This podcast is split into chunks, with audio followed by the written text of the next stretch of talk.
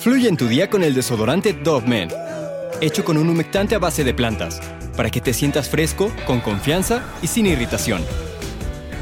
Siente cómo fluye tu día con Dove Men.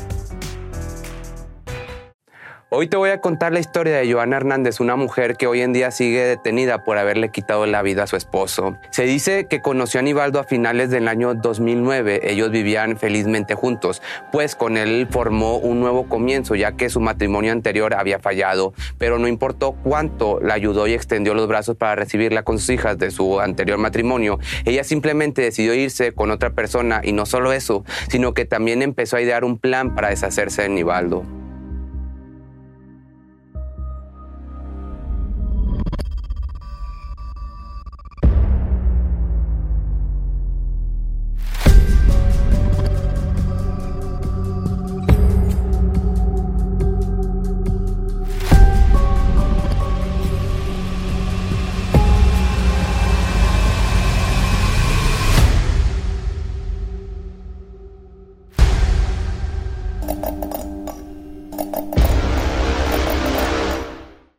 Joana era una mujer casada y con hijos. Se casó cuando apenas tenía 15 años. Ese matrimonio realmente no era muy feliz, pues solo era el compromiso de estar con alguien por haber quedado embarazada a temprana edad. De repente, un diciembre del 2009, encontró a un hombre que le cambiaría la vida para siempre, pues conoció a Aníbaldo justo cuando decidió alejarse de ese matrimonio cada vez más desquebrajado. El único miedo que ella tenía era que no la aceptara con sus hijos, pero llegó este hombre quien la recibiría y amaría profundamente. Nivaldo Villegas era un queridísimo profesor que siempre estaba al tanto de sus alumnos y los ayudaba en todo lo que podía. La misma Joana declaró que era un excelente hombre y era de buen corazón, es por lo que fácilmente la aceptó.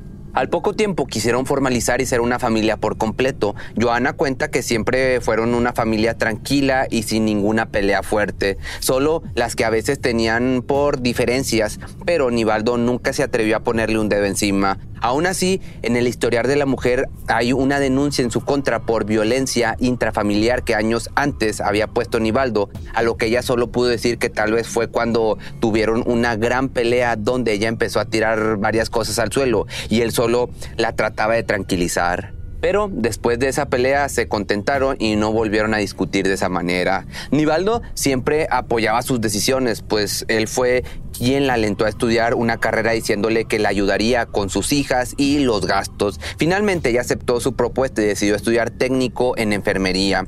Este dato es muy importante ya que este fue el comienzo de la trágica historia. Y ahorita vas a ver por qué. Cuando Joana estaba haciendo las prácticas profesionales, comenzó un romance con Francisco Silva, uno de sus compañeros de práctica. Todo empezó como una amistad en donde se contaban de todo. Siempre llegaba con él a contarle los problemas que tenía en casa y Francisco le contaba de los suyos con su esposa. Esto empezó a escalar a coqueteos y luego oficialmente salieron. Mientras tanto, en casa todo seguía normal. Nivaldo no estaba ni enterado de lo que pasaba en la vida de su mujer. Incluso Joana tuvo en alguna ocasión el descaro de contarle a sus hijos de su amorío con el compañero de prácticas. Aún así, Nivaldo no estaba informado de esto. Tal vez ella ya estaba cansada de su vida o no le agradaba del todo estar con su actual esposo, pero en el momento que puso los ojos en Francisco, quería irse con él y no mirar hacia atrás. Fue así como la decisión de quitarle la vida se cruzó por su mente, pues junto a su amante empezaron a planear el día en el que le darían fin a Nivaldo. El origen de este plan fue un 10 de agosto del año 2018. Era el cumpleaños de Joana y quería festejarlo con su esposo. Ella contactó a su marido para decirle que su cena de cumpleaños se ubicaba en la localidad de Peña Blanca, en la quinta región de Chile. Todo esto fue orden de Francisco, pues ella declaró que solo obedecía lo que le mandaba y no hacía ninguna pregunta. Las declaraciones de la mujer decían que ella no había planeado absolutamente nada, pero las investigaciones apuntaban lo contrario. Se cuenta que el día del cumpleaños de Joana llegó con un sushi, una malta con huevo y el ingrediente principal de la cena, una dosis de clonazepam suficiente para dopar al profesor. Cuando Joana vio que Nivaldo empezó como a marearse y no coordinaba bien sus pasos, se dio cuenta de que su plan estaba comenzando. Nivaldo estaba muy asustado, pues esos síntomas nunca los había sentido, tenía muchas ganas de gritar, pues se sentía con una impotencia cuando vio que su amada esposa solo se quedaba parada viendo cómo sufría. Cuando Joana vio que su esposo estaba completamente intoxicado, llamó rápidamente a su amante. Francisco, al ingresar a su casa, se cambió de ropa y se vistió completamente de negro para estar más cubierto y no levantar sospechas de quién era si lo llegaban a ver. Después de cambiarse, se dirigió a la cocina, en donde encontraría el cuchillo con el que se dirigió hacia donde estaba el profesor. Lo subieron a su cuarto y acostaron en su cama. Francisco empezó a encajarle el cuchillo hasta llenar todo de sangre. Luego de esto, comenzó a partir el cuerpo en pedacitos. Joana por fin se estaba dando cuenta de lo que estaba sucediendo, pero ya para ese momento era muy tarde. Su esposo se encontraba sin vida en su propia cama. Rápidamente cargaron con los restos para meterlo al automóvil para ir a una gasolinera en donde se encontraba un cajero para sacar dinero de Nivaldo y darse a la fuga. Más tarde fueron a la casa de la mamá de Francisco y mientras Joana tomaba una pequeña siesta, Francisco se encargaba de todos los arreglos para poder esconder bien el cuerpo del profesor. Preparó bolsas de basura y una cinta naranja y después de esto despertó a Joana para poder seguir a tirar el cuerpo a un lugar lejano. Las investigaciones dicen que lo que ellos pretendían era prenderles fuego a algunos restos de Nivaldo junto a su vestimenta el fuego estaba por todas las bolsas de basura. Francisco le había dicho a Joana que solo había ropa, pero cuando los peritos llegaron a investigar se encontraron restos de la víctima. Mientras ellos veían cómo se consumía, lo dejaron encendido y procedieron a retirarse de la escena. Días después, la búsqueda de Nivaldo comenzó a esparcirse y los responsables tenían miedo de ser descubiertos y llevados presos, así que Rápidamente se dirigieron al lugar donde habían hecho la fogata y arrojaron lo que había quedado del profesor, más una bolsa que Francisco había sacado del maletero y lo tiraron muy lejos. La familia del profesor ya para ese momento empezaba como a desconfiar de Joana, pues la madre y hermanos de Nivaldo comenzaron una búsqueda grande en donde implicaron noticieros, periódicos y anuncios buscando el paradero, pero nunca vieron la presencia de su esposa en toda la búsqueda y el desinterés de Joana se hacía cada vez más presente cuando le preguntaban por él. No pasó ni la semana completa después de este suceso cuando unos turistas se sorprendieron al encontrar a bordo de un bote los restos del profesor que flotaban en el mar. ¿Qué? Es un pedazo de un cuerpo humano, mira. Oh. Los turistas espantados decidieron dirigirse a las autoridades en donde se cuenta que marcaron a la casa de Joana y ella, sin mirarlo, declaró que sí eran los restos de su esposo.